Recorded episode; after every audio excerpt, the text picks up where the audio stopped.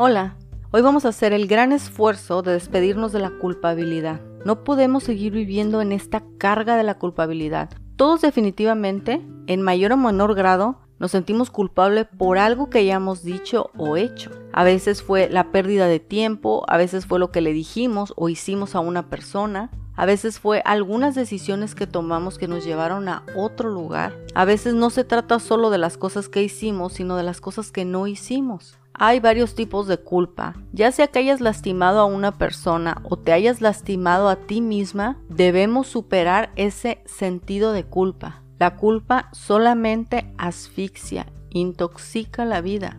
En vez de perder tiempo sintiéndote culpable, es mejor comenzar a vivir y a ser proactivo y aprender de aquello que haya sucedido. La culpa realmente es un tema muy profundo porque hay diferentes tipos de culpas y diferentes tipos de consecuencias. En este caso vamos a abordar lo más práctico. Primero, debes definir si te debes de sentir culpable. Y lo que trato de decir con esto es los estándares de quién estás siguiendo para sentirte culpable. Por ejemplo, una de las culpas que yo tenía fue que yo, digamos que malgasté tiempo de mis 20 años que al final salí, digamos, perdiendo 5 años. 5 años que intentaba recuperar casi de forma desesperada estudiando, trabajando, accionando, con una vida estresante, cara preocupada todo el tiempo y realmente yo me sentía muy culpable por las decisiones que tomé y por las consecuencias que me acarrearon. Me herí a mí misma. Siento que herí un futuro bueno que pude haber tenido. No digo que este futuro no sea bueno, realmente me gusta mucho esta vida que tengo. Pero yo había soñado un tipo de vida para mí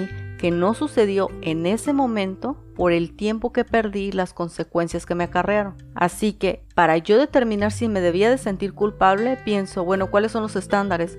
Realmente los estándares eran solo los míos, era lo que yo pensaba. De mi criterio para medir era, en tantos años ya deberías estar aquí. Ese criterio es muy ambiguo y no es realista. Lo siguiente tienes que aprender de eso. ¿Por qué te sientes culpable? Obviamente algo pasó que consideras que no estuvo bien. Una vez que sabes exactamente por qué te sientes culpable, ya estás en la posición de mejorar las cosas. Claro, hay que ser muy sincera con uno misma, hay que estar dispuesta a reflexionar y por supuesto y más importante a decirte la verdad. Y asegúrate también de qué cosas ya no debes de hacer para asegurar que ese error ya no se repita. Por ejemplo, te comentaba que yo sentí que había perdido tiempo en mi vida, ahora hago lo posible por no perder tiempo pero ahora es de una forma madura y tranquila. Ya es más disfrutar el presente y menos tratar de tener días de 36 horas a fin de poco a poco ir recuperando 5 años. Es imposible. Definitivamente la culpa es improductiva. La culpa nos llena de esta carga emocional y las cargas emocionales siempre cansan y el cansancio es improductivo. Si entiendes qué fue lo que salió mal y aceptas perdonarte si heriste a otra persona, pediste perdón, debes de mejorar la relación contigo misma para aceptar que aquellas cosas salieron mal, que ahora ya eres otra persona diferente y que seguramente si otra vez vivieras ese pasado no tomarías las mismas decisiones. Ya que aceptaste que sentías culpa y decidiste perdonarte entendiendo que ahora eres otra persona que actúa diferente, tienes que dejar ir esa carga, tienes que dejar ir ese pasado, tienes que entender que ya pasó, que no se puede retener y que no hay forma de llegar atrás. Y también tienes que tener gratitud porque aquellos errores del pasado nos van fortaleciendo las personas que somos ahora. Por ejemplo, en mi caso, si antes yo sentí que perdí tiempo, ahora intento no perder tiempo. Y no solo eso, si veo que alguien está cometiendo el mismo error que yo cometí, yo trato de ayudar a esa persona o de decirle, y solamente para el futuro, piensa antes de reaccionar, trata de ser menos crítica contigo misma, deja de esperar la perfección, ten creencias realistas, porque a veces la culpa viene de las cosas como tú crees que deberían de ser y a veces eso es rígido o es muy estricto o no es realista. Entonces hay que tener creencias realistas de acuerdo